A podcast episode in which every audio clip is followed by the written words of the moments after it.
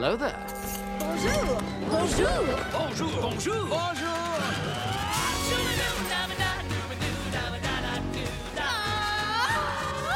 Vers l'infini et au-delà It's gonna be legendary. Good to see you too, Pop. Trois fois mille. Je compte même pas jusque-là. This is your king, George III.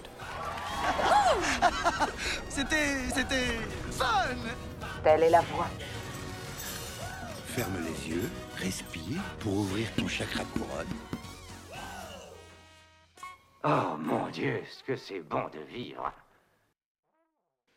Bienvenue sur Il était un plus, le podcast qui vous emmène par-delà l'écran pour découvrir et- ou redécouvrir les merveilles de Disney+.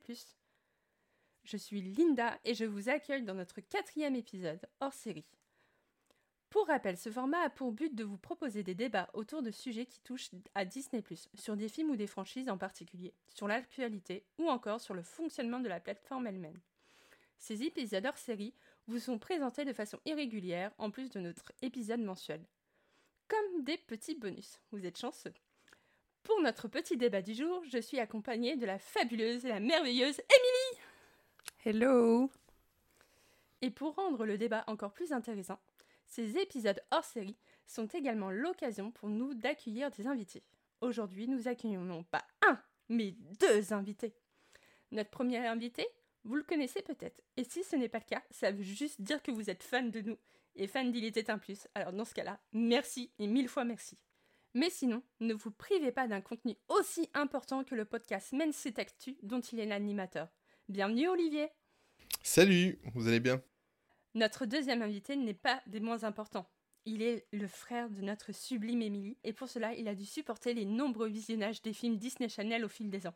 Pour se venger, il a initié Émilie à l'univers Marvel, et ils nous ont tous regardés en moins d'un an. Bienvenue Julien Salut, Je tiens à dire que c'est pas tout à fait vrai le, forcé, le, le visionnage Disney Channel forcé. hein. Euh, c'est elle qui me forçait. Hein. Non, non, non.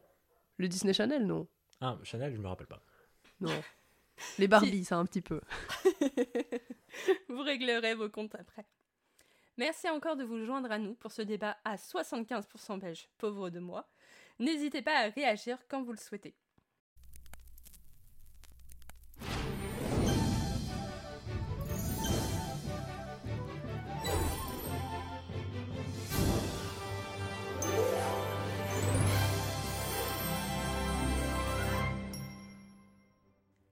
Êtes comme moi et que vous n'êtes pas retourné au cinéma depuis Spider-Man No Way Home, mais que vous avez vu toutes les séries sur Disney+, nos invités du jour vont essayer de vous expliquer pourquoi la phase 4 est essentielle au MCU.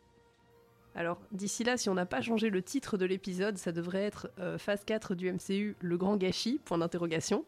Donc, ça vous donne déjà un peu la couleur. Petit message d'avertissement avant de commencer, euh, on va forcément spoiler euh, les contenus de la phase 4, en tout cas certains, donc si vous n'êtes pas à jour, à vos risques et périls. Euh, petit rappel tout d'abord, qu'est-ce que c'est que le MCU ou le Marvel Cinematic Universe? Est-ce que quelqu'un veut se lancer dans une tentative de définition? Moi je veux bien. Vas-y Julien, vas-y. Euh, comment définir ça? C'est un ensemble de, de films, de séries et de petits courts-métrages qui, euh, qui décrivent un univers avec euh, des super-héros et, et plein de sortes de personnages et qui s'inspirent de, de comics. Et pour les novices qui oublient d'exister depuis un certain nombre d'années, MCU veut juste dire cinématique... Non. Marvel, Cinematic, Universe. Universe. Pardon. Voilà. Non, c'est une Ça bonne serait- définition. Ça serait peut-être bien aussi de revenir sur, euh, sur l'histoire de ce Marvel Cinematic Universe. Euh, parce qu'en fait, c'est juste pour un petit rappel pour les auditeurs et auditrices. C'est par rapport à. En fait, bon, ça a toujours été un petit peu le bordel chez, chez Marvel. C'est-à-dire que, étant donné que c'est une entreprise qui, dans les années euh, début 2000, se portait mal, ils ont eu, euh, on va dire, la, la, la vente facile. C'est-à-dire qu'ils ont énormément donné les droits des personnages à d'autres. à d'autres studios, puisqu'ils n'avaient pas leur propre studio. Et ça a donné des films du type, euh, des films catastrophiques du type euh, Les 4 Fantastiques. On va pas revenir là-dessus, euh, qui, sont complètement oubliables. Il y, a, eu une première trilogie avec Spider-Man. C'est la seule, de Sam Raimi. C'est, la seule, ce sont les seuls films qui étaient valables en dehors de, de ce que Kevin Feige a fait. Et euh, étant donné que c'était un petit peu le bordel, Kevin Feige, quand il est arrivé à la tête de, Marvel, en fait, euh, il était euh, numéro 2 de Marvel, il a décidé de remettre un petit peu d'ordre là-dedans. Et il s'est dit pourquoi est-ce qu'on revendrait nos, nos licences alors qu'on pourrait produire nous-mêmes? Voilà en gros. Donc, et ça a donné naissance au premier Iron Man. Il faut savoir que le premier Iron Man, ils étaient tellement dans une difficulté financière énorme que Kevin Feige, quand il a décidé, ils avaient besoin d'avoir 500 millions de dollars. Ce qui est, dingue, c'est que ces 500 millions de dollars, maintenant, ça paraît tellement peu dans, la cagnotte de Marvel, dans- du, MCU, mais à l'époque, ils n'avaient pas cet argent-là.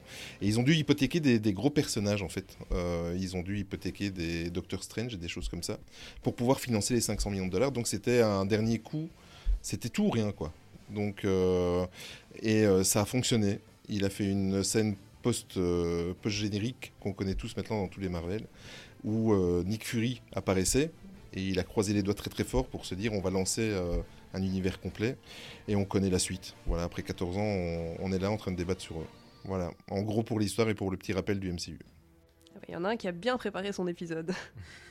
non, c'est cool. J'en profite pour glisser. J'ai vu euh, il y a deux jours, je pense, un chouette reportage sur Disney+. Bon, le seul problème, c'est qu'il est un peu daté parce qu'il date de 2014 et entre-temps, il s'est passé tellement de choses dans le MCU.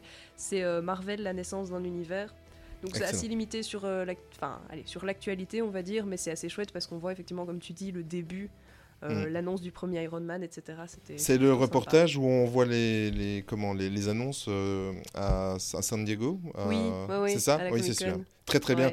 Très bien. Et c'est marrant parce qu'on voit les images maintenant euh, avec des années de recul et on voit la, la folie que ça, ça commençait à prendre.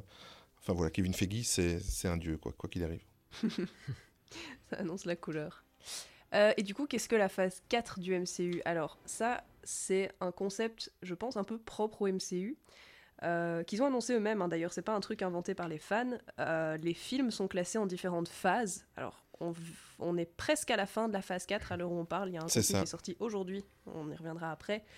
Euh, et donc, oui, on a eu une première phase qui a commencé, comme tu disais, avec le premier Iron Man, qui a introduit en fait tous les, les Avengers petit à petit, qui se termine avec un film Avengers.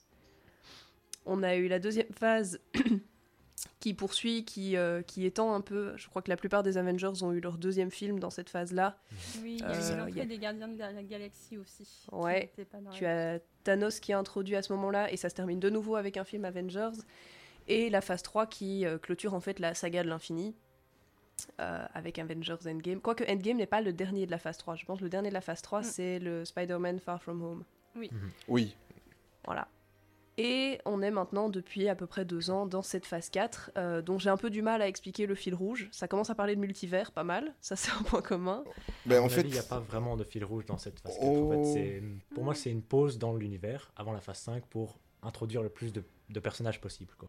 Alors là, on va commencer à pas être d'accord. Ouais, non moi je Ah, trouve que c'est, je, je, je trouve que c'est, euh, c'est, en fait, elle paraît comme ça. Je suis d'accord avec toi. Elle paraît comme ça un petit peu, euh, un petit peu pas vide, mais un petit peu euh, sans saveur, en fait, la 4.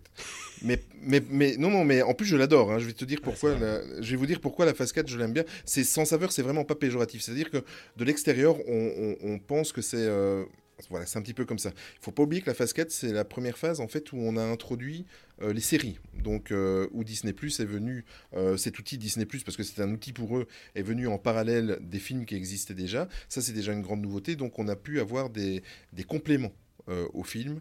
Euh, mais il faut pas oublier quand même que cette phase 4, euh, déjà, c'est une phase en fait qui repose les bases de cette nouvelle saga, de la deuxième saga. Euh, pourquoi? Parce que c'est tout ce qui s'est passé, c'est post-clic de, je le fais en même temps. c'est le post-clic de clap, clap ou clic, oui, ça dépend comme, de, de Thanos. Euh, donc en fait, on, on- on- on retrouve tous des personnages, dont Vanda, qui sont très très perturbés, qui sont très traumatisés de, de, ce, de, de cette chose-là. Ça introduit ça. Ça introduit quand même le multivers, euh, chose que tous les fans de, de Marvel attendaient. Euh, le multivers. Et alors, euh, ça rassemble quand même. Elle permet aussi cette saga, même si on va en discuter tout à l'heure, euh, j'espère, il y a énormément de fan service, que ce soit de par le film Spider-Man. Voilà, ça a permis de ramener euh, la première trilogie dont je parlais tout à l'heure, euh, qu'on soit pour ou contre, hein, il n'y a, aucun souci. Euh, ça a permis, on voit que il faut pas oublier que cette année-ci, on a eu le retour des séries Netflix Marvel qui sont revenues sur Disney+. J'en parlais avec Tony, on en rigolait il y a trois ans, mais je pense que... Enfin, j'avais raison il y a trois ans quand je disais que ça allait revenir. Matt Murdock, le Daredevil euh, qui est revenu dans le Spider-Man. On a vu le méchant de Daredevil qui est revenu dans Hawkeye. Euh, Enfin, ça permet aussi de rassembler et de remettre un petit peu d'ordre. Même s'il y a des choses chronologiquement qui ne tiennent pas la route, je suis entièrement d'accord. Donc, de par ce multivers, parce que le multivers maintenant va pouvoir permettre de faire n'importe quelle connerie, scénaristiquement parlant, je parle, mais de par le multivers et de par ce grand rassemblement et, euh, euh, l'arrivée, il faut pas oublier aussi de, grosses entités comme les, Célestes euh, avec The Eternals, comme euh, la TVA avec Loki, faut pas oublier, ça c'est quand même euh, c'est quand même des gros pans de, du Marvel euh, qui, qui, qui débarquent. Moi je trouve que cette phase 4 là, elle est quand même euh, c'est quand même un sacré tournant. Voilà, même si après on va en parler, on va les prendre au cas par cas. Il y a des daubes, mais mais moi je trouve qu'elle est quand même assez importante.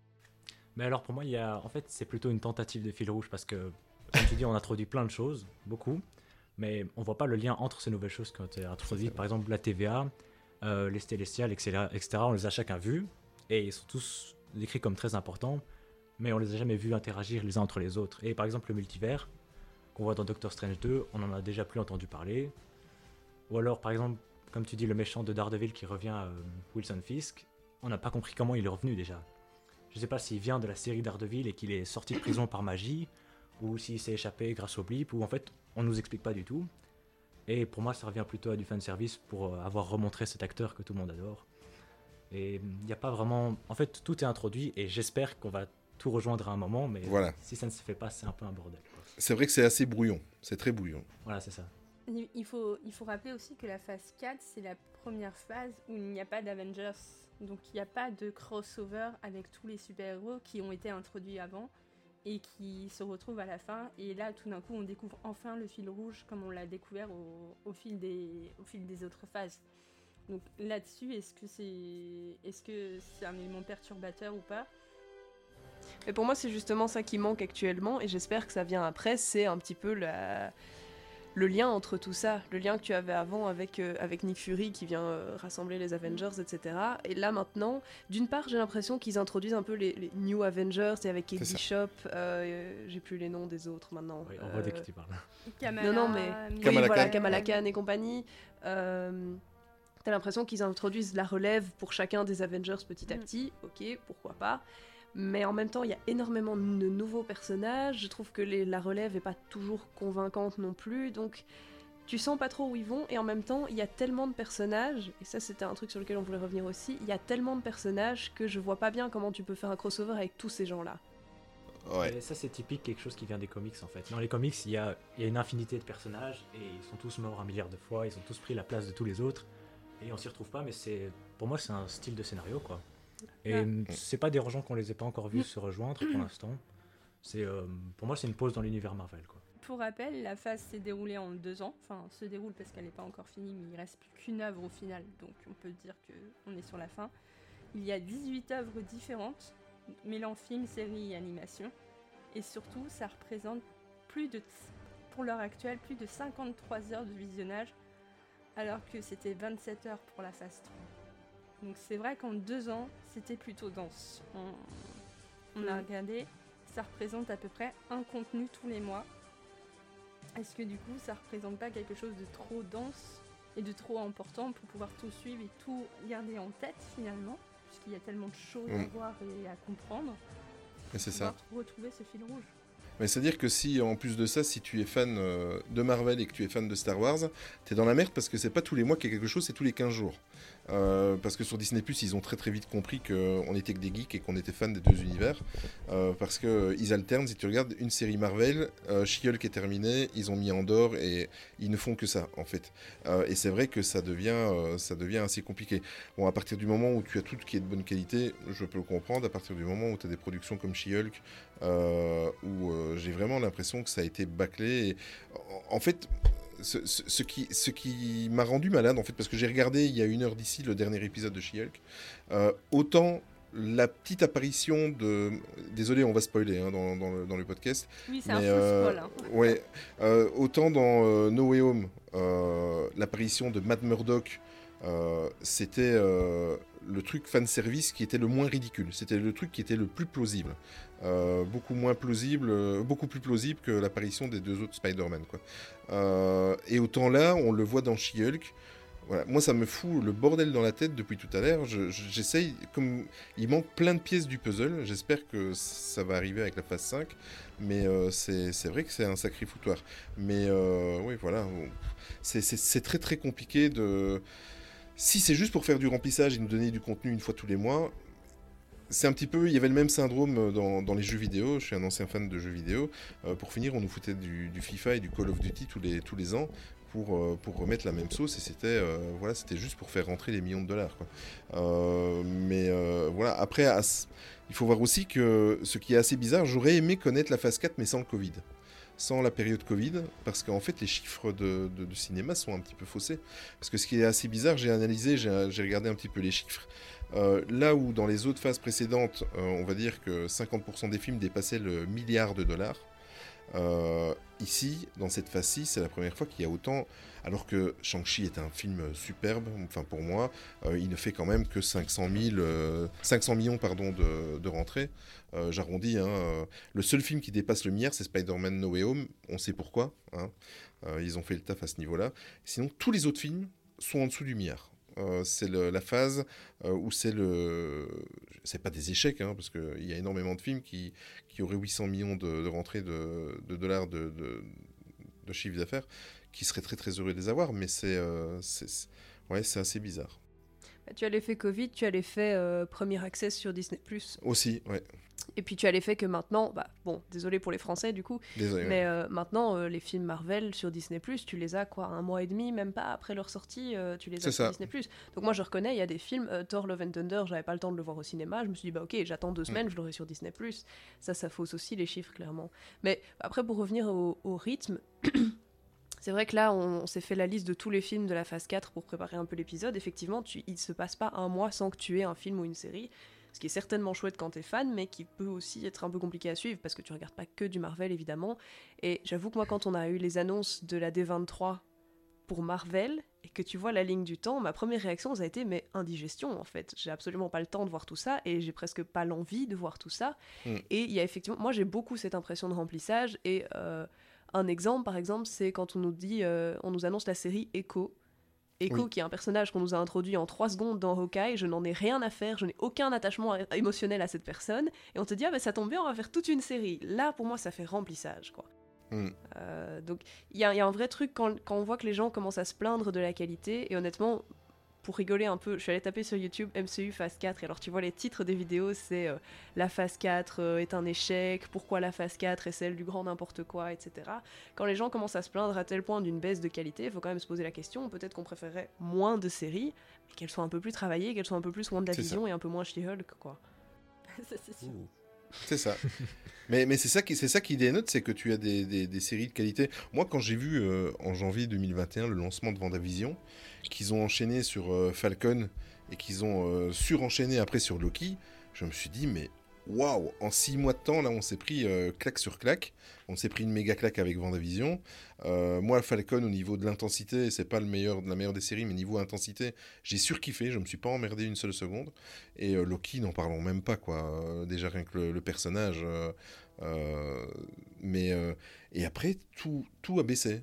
Voilà, comme tu dis, euh, She-Hulk, pour moi, c'est une énorme. Pour moi, She-Hulk, c'est la pire des productions qu'il y a eu, euh, qu'il y a eu dans le, le MCU, pour moi. Euh, et en plus de ça, ça coïncide avec euh, la petite série animée, parce que bon, euh, euh, la petite série animée, euh, je s'appelle Groot, Ah oui, celle-là. qui est d'une catastrophique et qui est du, ça c'est hein. du remplissage. En plus, euh, Mhm. c'est mon personnage préféré, je l'ai même dans la peau, donc euh, Groot, euh, c'est- un personnage qui me tient à cœur, mais c'est de, c'est nul, voilà. Je, n'arrive pas à comprendre et plus on avance et plus c'est, oui c'est ça, c'est bâclé, c'est rempli, c'est, on dirait qu'il faut vite remplir le catalogue Disney+. Quoi. Et c'est c'est ça que j'étais en train de me dire, c'est une tendance que tu vois généralement sur Disney+, et là j'ai en tête des trucs comme les Pixar Popcorn, tu vois. Oui. Ou Ah les, les Olaf présentes qui sont mignons, hein, mais enfin c'est 5 minutes de contenu qu'on va te teaser sur des pubs et des affiches et des machins, alors qu'au final t'as 5 minutes de contenu. C'est quelque chose que tu vois partout et que tu vois chez Marvel. Mais pour moi le problème là derrière, mais ça c'est inhérent au MCU, c'est que l'idée en soi de dire ah, on vous fait plein de contenu. Bon, il y a la question de la qualité, mais en soi, le fait d'avoir plein de contenu, ça peut être chouette. Mais quand tu as un système comme le MCU où tu dois, entre guillemets, tout voir pour tout comprendre, euh, limite, ça devient plus un fardeau qu'autre chose, quoi. Parce que ça, on hein. te dit, ouais, tu dois regarder ça tous les mois, sinon tu vas être perdu. Quelqu'un qui veut commencer le MCU maintenant, honnêtement, bonne chance. Moi, je crois que quand j'ai commencé, C'est ce que il n'y avait dire. pas ouais. encore les séries.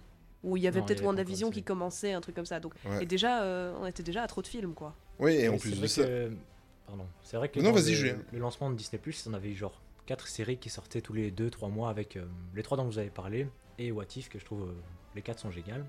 Et, et après ça- le rythme a accéléré, c'était c'était presque tous les mois. Mm. Et là, on voyait vraiment que c'était, euh, comme vous avez dit, bâclé. Quoi. Il y avait de moins en moins d'histoires. Et on a l'impression que tout ce qui faisait la structure, c'était de voir tel personnage. C'est- pas une bonne série, c'est une série avec tel personnage qu'on voit dans l'épisode. Et, mais c'est vrai que ça, à cause de ça, on a un peu un désintérêt. Quoi. Est-ce que c'est pas le fait d'avoir plusieurs médias finalement qui, qui fait qui rend le truc un petit peu indigeste? Parce que il faut aller aussi. Enfin, moi je suis française, hein, donc euh, les films ils arrivent dans. euh, Trois ans. ne- plus maintenant. Deux ans et demi. Mais, mais voilà, ils arrivent dans une éternité. Les, les cinq phases, toutes les phases ont fini d'ici là. Enfin bref. Et ça fait que si je vais pas au cinéma, en fait, je, je perds du contenu. Donc du coup, euh, je me retrouve que avec les séries. Donc quand t'as que les séries à suivre, ça va, tu t'en sors bien parce que c'est un épisode par semaine. Mais quand tu dois rajouter après les films que tu ne peux pas avoir tout de suite, ou qu'il il faut que tu te rendes au cinéma dans un délai Mm. court parce que bah, finalement il y a tellement de programmes au cinéma que ça reste pas non plus euh, pendant des mois au, au box-office. Du coup, bah, t'es un peu, t'es un peu bloqué en fait finalement le fait d'avoir plusieurs médias. Alors que bon après, moi j'ai connu, euh, je suis comme toi, Émilie, j'ai connu Marvel une fois que Endgame est sorti. Donc euh, c'était entre entre la fin de la phase et le début de la nouvelle. Donc euh, je me suis fait toutes les, tous les Marvel pendant le, pendant le confinement. Donc là j'étais bien, en plus j'ai pu le regarder dans l'ordre que je souhaitais, donc j'ai pu raccrocher tous les wagons facilement. Et tu l'as regardé dans, dans quel ordre? De Euh, diffusion ou chronologiquement? Je l'ai regardé dans l'ordre chronologique et pas de diffusion. D'accord. Oh. Quelle erreur C'est le vraiment Ah, ça te spoil certains. hein. Oui, ah oui, c'est une erreur. Mais c'est des petits spoils au final parce que. Mais ça aide vachement à te remettre les bons personnages au bon moment, au bon endroit dans l'histoire. Sinon, pour ça, j'ai quelques bouquins à te conseiller. j'avais pas le temps de lire, fallait choisir entre regarder des films ou lire les bouquins.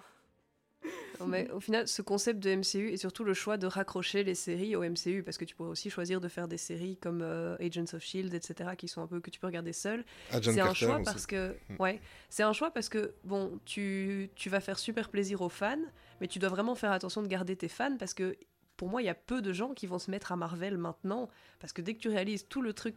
Tout ce que tu as à rattraper, c'est bon, il laisse tomber. Et ce qui est dommage, c'est que euh, quelqu'un qui veut se mettre à Marvel maintenant. Je prends l'exemple, je suis allée à, Disney récemment avec des copines, euh, la plupart en ont pas grand chose à faire de Marvel, mais elles ont vu l'Avengers Campus, on dit, ah tiens, pourquoi pas.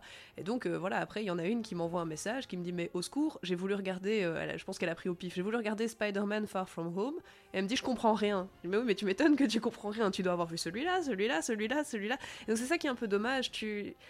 Autant j'ai l'impression qu'au début, tu pouvais prendre les films Marvel en stand-alone et en même temps voir les liens entre, autant maintenant c'est vraiment une suite, et si tu prends le truc au milieu, t'es largué, quoi. Et en plus, tu as, l'univers qui s'étend. Plus ça avance et plus l'univers Mhm. s'étend.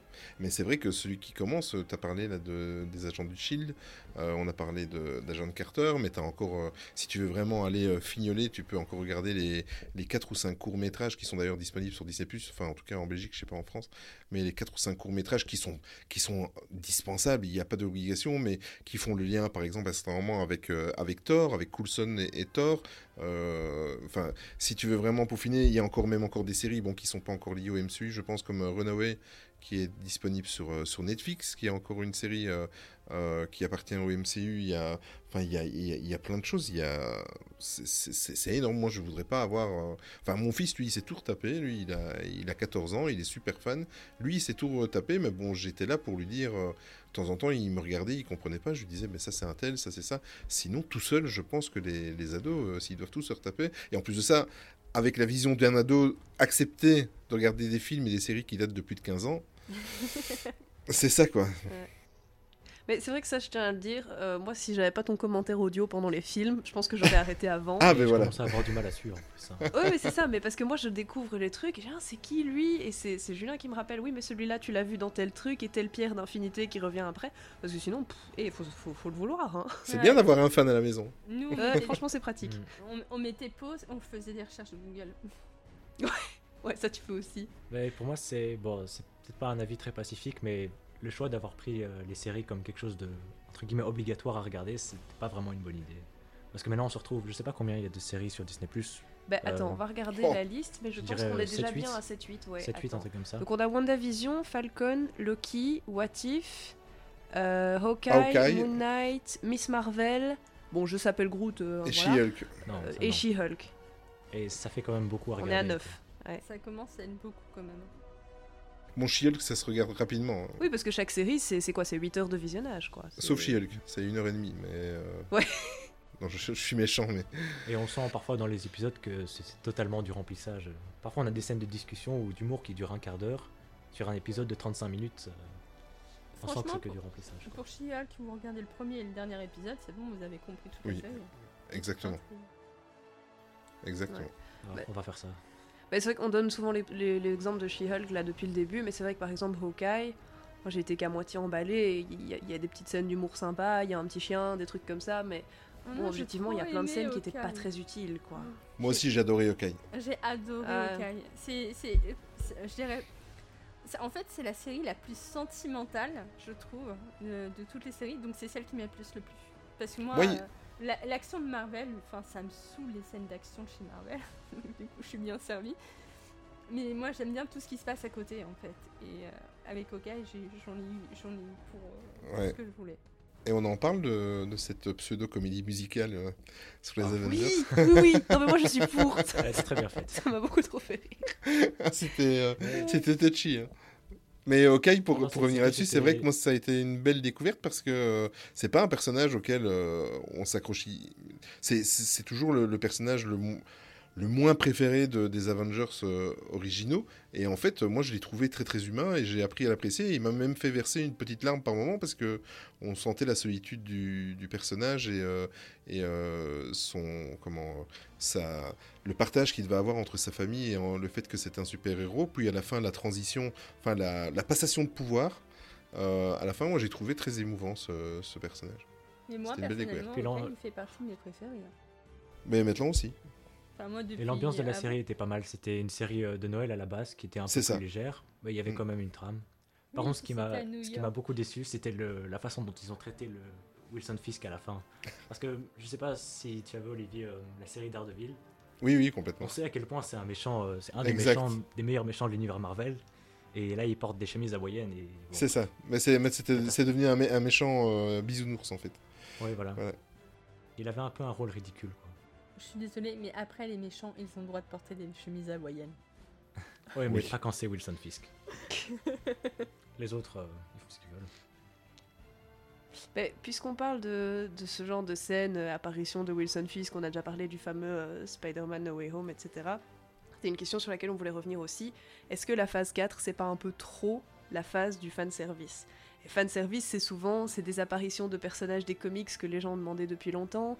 C'est aussi, bon, dans Spider-Man No Way Home, euh, ah, on fait revenir les, les autres Spider-Man. Dans, dans Multiverse of Madness aussi, dans le Doctor Strange 2, il y a énormément d'apparitions qui sont du fanservice. Captain Carter, euh, le gars... Ah, j'ai oublié son nom maintenant. Le mari de- d'Emily Blunt. Euh, Euh, le mec des 4 Fantastiques, tu vois, Reed Richards. Richards. Bon, j'ai Ah oublié oui, le nom de Richards. l'acteur, ça me reviendra. Et Merci. ils, ont- ils ont- ils ont même réussi l'exploit de, de placer Harry Styles dans, dans le Ah MCU. oui, oublié ça. Donc- de Thanos. oui, c'est Ouais. ça, exactement. Là, il faut le faire quand même, quoi. Ah ouais. Non, je remarque, et tu vois, tu as toutes ces vidéos réactions dans les cinémas qui sont super chouettes où tu vois. Ouais. euh, En fait, c'est souvent ça, il y a un personnage qui apparaît, et alors la foule est en délire parce que Ouah, c'était l'acteur ou Ouah, c'était le personnage qu'on attendait. C'est ça. C'est chouette, ça fait partie de la hype, mais est-ce qu'on n'en fait pas un peu trop pour à côté un scénario qui. Tu vois, dans, dans l'exemple de, de Spider-Man Far... No Way Home, pardon, No pas, Far From Home. Il y a trop de home dans les Spider-Man. Enfin bref, c'est pas le débat. Mais euh, celui-là, euh, alors moi, j'y suis allée à la fin du... Il, en- il restait plus beaucoup de séances quand je suis allée au cinéma. J'ai réussi à ne pas me spoiler du tout de ce qui se passait dedans. Et je suis allée, mais je me, je me suis pas ennuyée, j'étais contente de les voir, mais je me suis dit, oh, pff. enfin, il n'y avait pas de scénar, quoi. C'est c'est juste, euh, tout se jouait là-dessus, sur, euh, sur l'introduction et sur comment intégrer les vieux, les vieux Spider-Man. Quelle excuse on pourrait trouver pour intégrer les vieux Spider-Man à l'univers, en fait? Mais ça, pour moi, le multivers, en fait, c'est l'excuse servait à scénaristique à, tout. Et je me souviens, je sais Mm. plus quel film on avait regardé qui introduisait le multivers, où je t'avais dit après, ouais, maintenant ça va partir en cacahuète, parce que dès qu'il y a une incohérence scénaristique, Marvel va te répondre multivers. Et c'est c'est trop la réponse à tout. Mais Et comme le concept est un peu flou, on peut un peu, on peut vraiment utiliser ça pour faire le scénario qu'on veut, quoi, et Mm. pour faire si- apparaître tous les personnages. Ce qui serait bien, c'est qu'ils se servent du multivers pour faire euh, disparaître Bob Chapek, mais ça, c'est un autre. euh, c'est fait. Ça, c'est dit. Ouais. Non, mais c'est ça. Le, Non, fanservice, raison. moi, je suis pas contre. Euh, je, trouve, je trouve ça sympa. Ça fait des petits moments de oh, dans la salle, c'est très chouette. Mais là, on sent que ça commence à être au détriment d'un bon scénario et d'une bonne cohérence, quoi. Oui, mais ouais. Euh, la phase 4, il faut dire aussi qu'elle peut souffrir également de, de la popularité du MCU. Enfin, le MCU, c'est quand même construit il y a pas mal d'années. Je sais pas, je me souviens plus combien. en 2008. 2008. Le Donc, premier Iron Man 2008, ouais. Donc en 14 ans, tu vois, il s'est bien construit, il s'est fait une bonne popularité. Et je trouve que la phase 3 était parfaite. Mais donc du coup, la phase 4, elle souffre de la perfection de la phase 3. C'est un Mm. peu ce truc de qu'est-ce qu'on va faire après. euh, Mm. Ouais. Ouais, je trouve aussi. Bah, Il y a le fan service. Ça, c'est euh, c'est une chose. En fait, on dirait vraiment qu'ils sont en train de. Je l'ai évoqué tout à l'heure, il y a, il y a eu des mauvaises. euh, Il y a eu des mauvaises adaptations avant que Kevin Feige décide de créer leur propre studio. Et on dirait qu'ils essayent de tout, euh, rattraper. Bon, pour le moment, ça se passe bien parce qu'ils ont rattrapé euh, Daredevil au passage, même si on ne sait pas encore comment est-ce que ça va se faire, parce que on les voit dans les films et dans les séries, mais on n'a pas encore le lien de comment ils sont apparus. Euh, Est-ce qu'ils vont rebooter euh, Daredevil? Est-ce qu'ils vont euh, inclure une histoire? Je ne sais pas comment ils, vont le faire. Donc pour le moment, ça se passe bien. Ils ont pris la, la trilogie Spider-Man qui avait bien marché et qui était très très bien, malgré que c'était produit avant le MCU, la trilogie de Sam Raimi. Jusque-là, on va dire, voilà, c'est bien. Et ils ont Daredevil. Quid des 4 fantastiques? J'en parlais tout à l'heure, surtout qu'on sait que dans la phase 5, il y aura un 4, fantasti- un 4 fantastiques. Est-ce qu'ils vont faire un lien avec eux? En plus de ça, ils ont un autre problème, c'est que dans les 4 fantastiques, les deux premiers films, euh, il faut pas oublier que comment est-ce qu'ils vont faire pour justifier le fait que l'acteur qui jouait euh, la torche dans les 4 fantastiques est le même qui fait Captain America? Ah oui Ouais, Ah oui, tu ça. vois Ah oui, oui, il faut pas oublier. Donc, euh, que- Bah, Les est-ce qu'ils vont- multivers Ah oui, c'est vrai, oui, c'est vrai. Ah oui, donc c'est un double super-héros. quoi. Mais tu vois, c'est comme. On parle de l'excuse du multivers, mais t'as quand même des, des incohérences. Le truc qui a été soulevé le plus de fois. Pourquoi tu as des Peter Parker dans différents univers qui n'ont pas la même tête, mais par contre, tous les Doctor Strange de tous les univers ont Ah, tous ça, exactement la même il y a tête, une juste la coupe de cheveux. pseudo-explication Ah, c'est pas, j'y avais pensé, ça, c'est vrai. C'est quoi Il y a une pseudo-explication, c'est que le multivers, c'est un ensemble d'univers, et il y en a des plus proches et des plus éloignés. Et au plus l'univers est éloigné, au plus l'histoire est différente. Et... Mais ça, c'est une pseudo-explication, je pense que c'est des fans en plus. hein. Mais c'est bien la preuve qu'avec Et- ce concept, on peut vraiment tout inventer. Ouais, Ju- ouais. Julien, il, Julien, il me plaît bien, en fait. Est-ce que euh, ça te dirait de faire des, des podcasts sur Marvel euh, plus régulièrement, non? Ah bah oui, pourquoi pas. Sans Emily. Oh, ça va, oui moi, je vous avoue qu'à partir du moment où vous mettez plein de noms à la suite, moi c'est bon, vous m'avez perdu. hein, parce que moi et les problèmes des prénoms, c'est toujours le même. hein. Bon, on vous l'envoie chez MSA, ça va. Qu'on compte parler de Black Panther dans ce podcast Ou pas encore Bah, Black Panther, Le oui, en fait, ça fait partie des contenus de la phase 4 qui vont arriver. Peut-être c'est le moment pour faire un petit rappel. Je vais pas faire la liste de tous les contenus de la phase 4. hein. Mais euh, donc, dans ceux qui restent, il y a le special Werewolf by Night qui est sorti aujourd'hui au moment où on enregistre, parce qu'on enregistre un peu en avance. Euh, le special Werewolf, Werewolf by Night, on va y arriver, euh, mais que du coup on n'a pas encore vu malheureusement. Le Black Panther 2, donc Wakanda Forever, qui sort le 11 novembre, et puis le special euh, de Noël des Gardiens de la Galaxie. Et après, la phase 4 est finie et on enchaîne sur la phase 5 avec, euh, si je dis pas de bêtises, Ant-Man. Ant-Man et la guêpe euh, Quantum Mania. Donc ouais, il nous en reste 3. Qu'est-ce que tu voulais dire sur Black Panther? Ah non, je demandais juste Bah, moi personnellement c'est celui qui, qui me hype le plus, mais parce que j'aime beaucoup l'univers de Black Panther, donc j'espère qu'on va essayer de retrouver le même univers qu'on a retrouvé dans les Avengers et dans le film éponyme. Parce que enfin, ce côté un peu tribal et Mm. technologique, enfin, c'est ce qui, c'est sa signature et j'espère qu'il, parce qu'il change d'acteur, ils ne vont pas euh, perdre euh, ce fil conducteur en final. Franchement, c'est le, dernier teaser m'a conforté là-dedans. Le premier, je l'ai trouvé, mais d'une beauté, euh, d'une beauté intersidérale. Et le, dernier teaser qui est sorti la semaine dernière, le week-end dernier, me conforte dans me conforte dans l'idée que ça va être quelque chose de super bien réalisé, de super bien fait et de super bien amené. En tout cas, euh, j'ai une, to- j'ai une totale confiance pour euh, le Black Panther 2. Évidemment, j'aurais préféré que ce soit avec euh, Chadwick Boseman. Euh, malheureusement, c'est pas le cas, mais euh, franchement, il... c'est ça qui est, c'est ça qui est dingue. On va revenir à She-Hulk. Ils sont capables de faire du She-Hulk, mais ils sont capables de faire des super autres beaux films à côté. C'est ça qui Exactement. est incroyable. Mais, mais Ouais. juste- mais justement, j'avais une question là-dessus. Vous qui avez été voir tous les films, et moi j'en ai vu juste un hein, sur la phase 4, est-ce qu'il n'y a pas une perte de qualité entre les séries et les films ou les films et les séries? Oui, bien sûr. Bah, je sais pas, parce qu'au début j'aurais tendance à dire la même chose, de dire ouais les séries sont beaucoup moins bien que les films, mais en même temps il y a pas mal de critiques aussi sur le deuxième Doctor Strange. Alors oui les effets sont mieux, la CGI est mieux que dans, Mm. que dans She-Hulk, on ne fera pas pire, mais, euh, mais question scénaristique, question, euh, question euh, cohérence, et puis euh, ouais, ou Thor Love and Thunder aussi, est-ce que c'était pas un peu paresseux comme film? Donc j'aurais pas... J'ai pas envie de jeter la pierre en disant oui c'est parce que les séries c'est moins bien. Je pense qu'il y a une baisse générale de niveau. Mais Mais personnellement, je préférerais toujours le format d'un film par rapport à une Je suis série. d'accord. Et euh, pour moi, c'est toujours plus spectaculaire, surtout quand on va le voir au cinéma. Et une série, c'est plutôt quelque chose à prendre à la légère, même s'il s'y passe des choses. Ben oui, oui, ouais, oui et non, parce que le- ce qui est bizarre, c'est que les premières séries qu'ils ont lancées, on l'a dit tout à l'heure, c'était super bien léché, c'était super bien produit, c'était euh, Vendavision. euh, on, on va prendre une série que je n'ai pas aimée. Enfin, c'est le personnage que je n'aime pas, c'est Moon Knight. Euh, je me suis assez fait allumer dans mon podcast parce que j'avais dit qu'il- que j'avais pas aimé la série. Mais j'ai j'ai pas aimé, c'est parce que j'ai un problème avec le personnage. Mais par contre, la série, elle est super, elle est magnifique, elle est super bien produite. C'est vraiment aux petits oignons, c'est super beau, c'est euh, scénaristiquement, euh, tu as des des switches à, à plein de moments. Enfin, c'est super bien fait.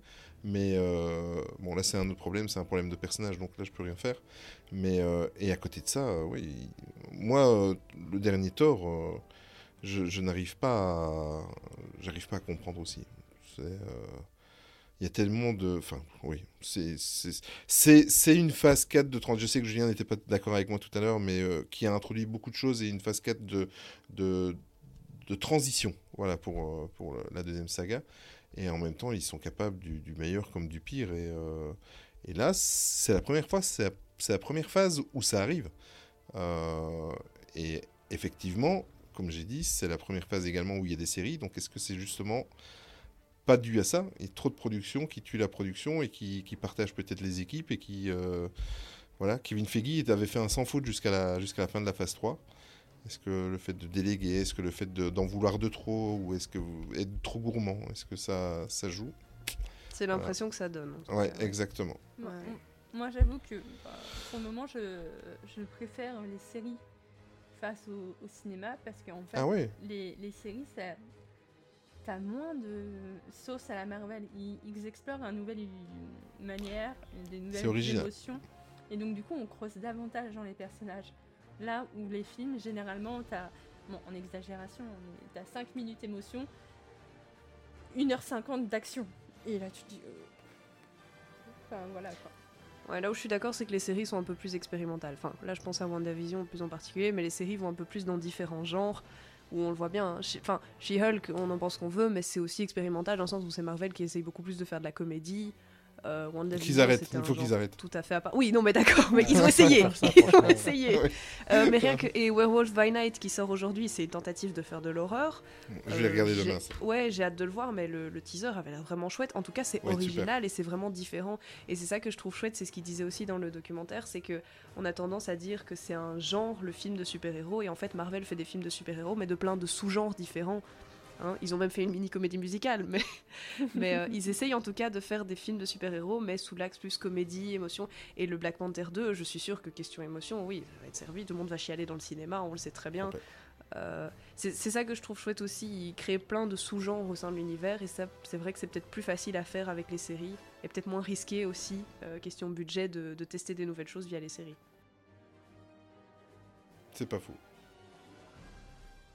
Mais j'ai la question qui me reste en tête euh, pour Black Panther. En fait, je me, je me le demande depuis qu'on parle de ce film, c'est comment ils vont expliquer la mort de l'acteur. quoi. C'est c'est juste une Hmm. parenthèse, hein, mais cette question elle me reste en tête depuis. euh, Ah, tu sais, à partir longtemps. du moment où l'acteur il, il est habillé en costume, il peut lui arriver n'importe quoi, il peut être interprété par n'importe qui. il- Mais ils vont pas, je pense pas qu'ils vont remplacer le personnage par un autre acteur. Non. Non, ils vont Qui- pas le remplacer, mais ils peuvent le faire partir de la série parce qu'il est habillé en costume et il peut lui arriver quelque chose. Filmer la scène de sa mort. euh, ouais. Tu vois Mais honnêtement, je m'en inquiète pas trop parce que je pense que Marvel sait très bien que tout le monde est au courant de la mort de Chadwick, de Chadwick Boseman et que ça a touché tout le monde. Et donc à la limite, l'explication de sa mort dans le film, on s'en fiche. Les gens, ils vont venir, ils vont voir, ils vont beaucoup jouer à mon avis sur, euh, sur l'enterrement, sur l'émotion de la famille, etc. Et les gens vont chialer au cinéma. Et l'explication de sa mort, tu peux dire qu'il est tombé sous un train. À la limite, c'est pas ça le sujet, quoi. Il faudrait quand même qu'il y ait quelque chose Un de train dans Un le peu stylé, un peu, ouais. ouais, On ouais. pas justifier ce qui se passe Ouais. dans le scénario par la Ça peut être quoi. tout simplement la phase d'introduction, tu vois. Tu vois, euh, la cérémonie, euh, ça sera pas un enterrement chez eux, mais la cérémonie de deuil, sur Mm. une- euh, en, première, en première partie, une discussion qui dit bon, bah il est, il est tombé comme ça, et puis c'est bon, hein. Bah, dans le premier teaser, il y avait beaucoup d'histoires comme ça de, de, de rédemption, de pleurs, de deuil, après de renaissance, avec on voit un accouchement dans l'eau. euh, Enfin, euh, à mon avis, il va y avoir un. Ouais. J'ai manqué ça, mais T'es d'accord avec moi, Julien? Oui, oui, il y avait ça. Oui, voilà, me- ça me rassure. Mais euh, non, il- il- là, ils ont joué sur tous les sortes. Là, ils ont posé dans le premier teaser, ils ont posé toutes les directions dans lesquelles ils vont aller dans le film. Donc, euh, mais c'est vrai que la question de comment ils vont faire pour euh, pour euh, faire euh, euh, expliquer le, le départ ou la, la mort de, du Black Panther original, c'est vrai que ça, ça va être euh, ça va être quelque chose qu'on attend. Mais ça arrive bientôt, hein, dans, dans, dans un bon mois, on l'a. Ouais. Voilà. ouais. Ben, je pense que par respect, ce sera pas une mort tragique. Comme vous dites, les fans sont au courant, quoi. Oui, c'est ça. Euh, pour en revenir sur le trop de contenu, euh, j'ai compté au total, il y avait une petite trentaine de nouveaux personnages qui a été introduits pendant la phase 4, en plus de ceux qu'on connaît déjà qui sont en train de faire leur deuil de tous les héros qu'on a perdus pendant Endgame. Euh, Est-ce que vous trouvez pas que ça fait justement beaucoup trop de personnages? Est-ce qu'il n'y a pas des personnages, mis à part She-Hulk, qu'on pourrait oublier? Et Echo. on l'a pas encore. Oui, Echo, c'est vrai qu'elle est introduite dans Hawkeye, donc on pourrait. Mais, Mais- si- C'est- Moi, moi, ce qui me fait peur, c'est que euh, le nombre de personnages n'est pas impressionnant par quelqu'un qui, qui est habitué depuis, euh, en l'occurrence moi, tout petit, à la pléthore de personnages. C'est des centaines et des centaines de personnages qui est dans l'univers Marvel. Donc nous, on va dire que les fans, on est un petit peu euh, habitués. Il y aura un moment donné où euh, comment, le, le spectateur lambda, il- même s'il reprend tout depuis le début ou qui euh, parce que bon maintenant ça fait quand même c'est quand même une série enfin un univers qui, qui perdure depuis 14 ans. C'est pas près d'être fini. Euh, celui qui va découvrir ça quand il y aura 20 ans derrière de, de- de choses à aller voir. Et, et là il va plus rien comprendre. Là ça va tuer le il comprendra plus rien. Ici dans cette saga-ci dans cette euh, euh, phase-ci il y a énormément de personnages. Combien tu as dit? J'en ai compté une petite trentaine et encore Trentaine. que les principaux. Ouais, et ce qui, euh, et ce qui est dingue, c'est que Marvel, ça c'est eux, euh, dès qu'il y a un personnage qui marche un petit peu, qui va plaire au public, ils vont l'extraire, un petit peu comme ils ont fait avec euh, Agatha, qui, parce que dans la phase 5, elle va avoir droit à sa série, ils vont l'extraire et ils vont lui faire faire sa propre série ou son propre film, etc. etc. Donc j'espère qu'il va pas avoir trop de personnages qu'a- qui, vont, qui vont plaire au public, parce que sinon on va se retrouver avec... dans la phase ça, 6, ça, je pour me moi, paye- c'est pas propre à Marvel. Et euh, j'en veux pour Ouais. exemple qu'il y a deux jours, ils nous ont sorti un teaser sur Netflix en disant Vous avez aimé La Casa des Papels On va vous faire une série sur Berlin, tout seul. C'est vrai? Euh, ouais, ouais. Ah oui, Ah oui, oui, d'accord. Non, Ah, c'est une tendance générale euh, qu'on Ouais. voit aussi euh, dans les Disney, enfin dans les Star, Star Wars, non, pas tant que ça. Mais euh, pour moi, c'est une tendance générale. Netflix y met aussi, dès qu'il y a un personnage qui plaît un peu, euh, ah, bon, on va lui faire sa propre Mais- série, ah, on va lui faire son propre court-métrage. À MSA World, on l'a fait aussi. hein. Vous avez aimé Main Street Actu, on vous propose Il était un plus. C'est bien Imagination Street, tu vois. C'est bien vrai. Ouais. En fait, j'ai j'ai pas de problème avec le, le fait qu'on introduise plein de personnages si c'est pour tous les utiliser après, même s'il y en a Oui. une trentaine, parce que c'est comme ça que les comics fonctionnent. Mais euh, là où j'ai un problème, c'est quand on introduit des personnages et qu'on sait qu'on les reverra jamais. Surtout dans les, les scènes post-crédit, par exemple, quand on voit le demi-frère de Thanos, je serais prêt à parier qu'on le reverra plus jamais, ou alors dans une autre fin de film, ou quand on voit à la fin de, de Thor euh, Hercule, ça m'étonnerait qu'on le revoie encore une fois. Mm. Et en fait, ils ont un petit peu euh, usé le concept des, des scènes post-crédit, à mon avis, elles ont plus tellement d'intérêt. Bah, D'ailleurs, euh, mais ça, c'est une très belle remarque parce que, bon, vous, vous n'avez pas été plus loin, je sais, on l'a dit en off, vous n'avez pas regardé plus loin que le troisième épisode de She-Hulk. Mais en fait, euh, les trois ou quatre premiers épisodes, il y a une scène euh, post-générique. Euh, euh, qui n'introduit en rien, puisque ça reste euh, des scènes post-génériques internes à, la série. Et ce qui est assez bizarre, c'est que après ces trois premiers épisodes-là, il n'y en a plus après. Pourquoi? C'est une des questions sur cette série que je me pose, mais et en plus de ça, c'était ridicule, ça n'amenait à rien du tout, c'était juste un petit bonus. Et à mon avis, ils se sont dit, ça coûte trop cher pour ce que c'est, on va l'arrêter.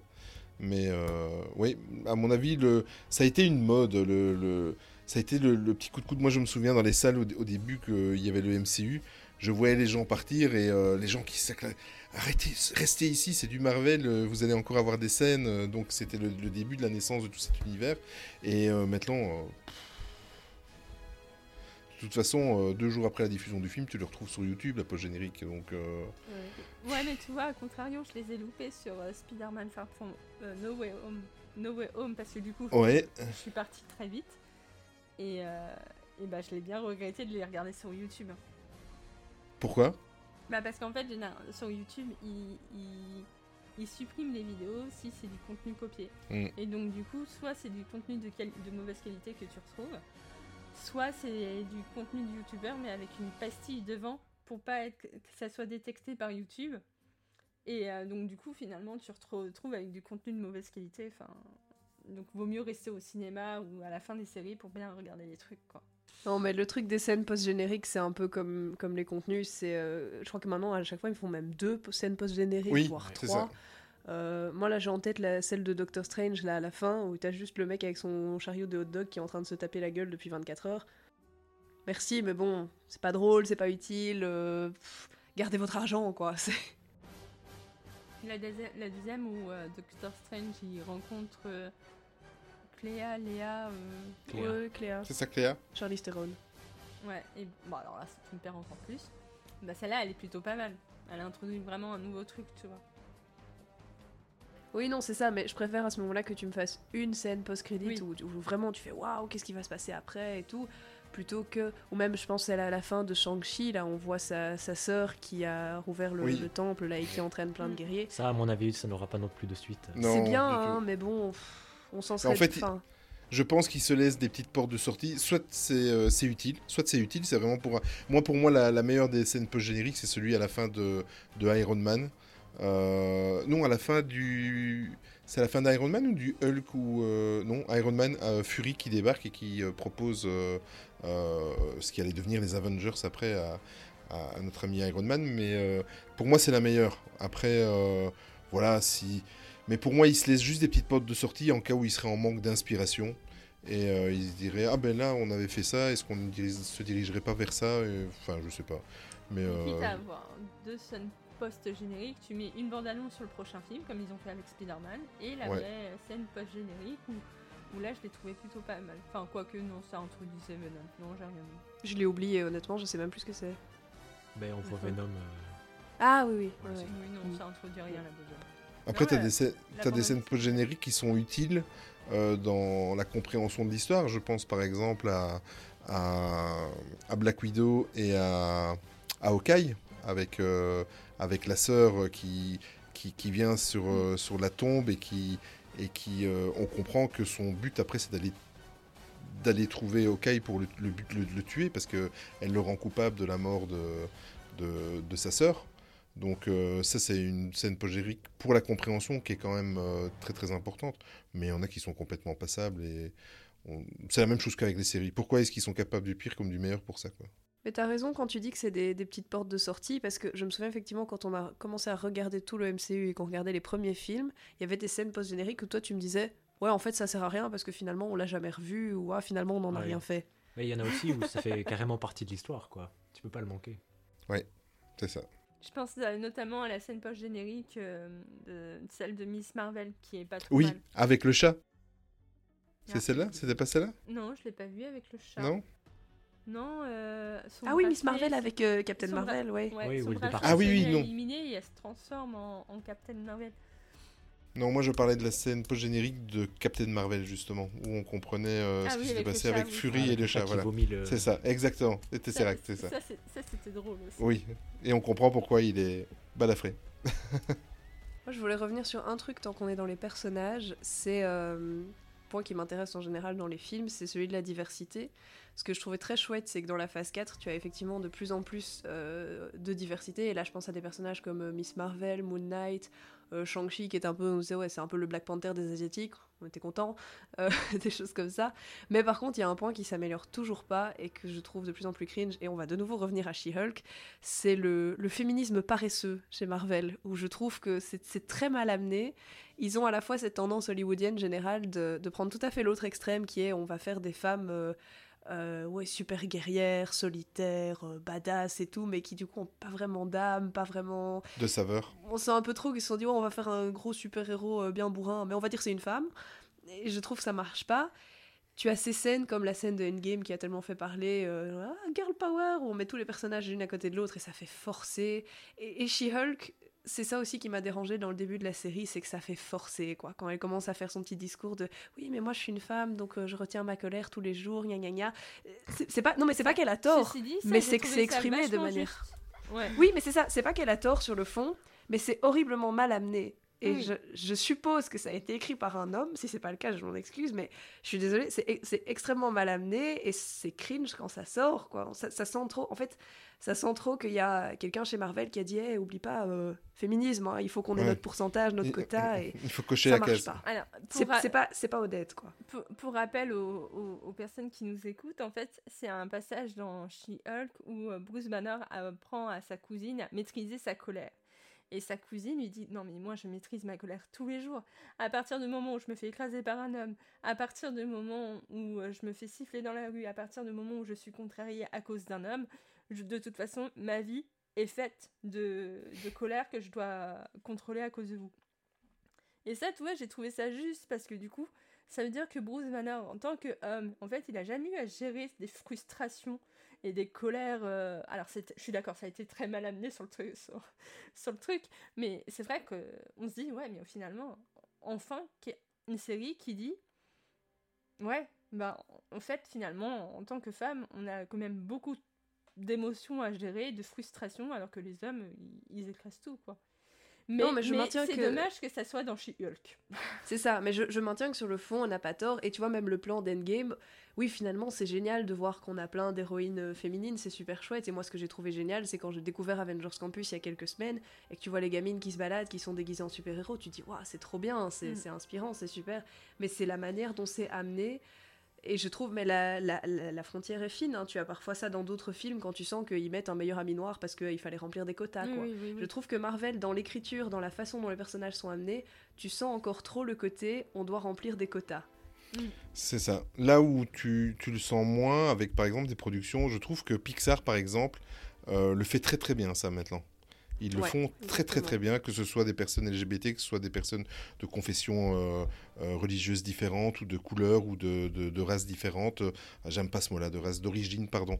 Euh, mais, euh, mais eux, ils le font très très bien. Mais c'est vrai que... Et alors, à côté de ça, il y a Disney. Eux, ils le font très très bien et c'est assumé.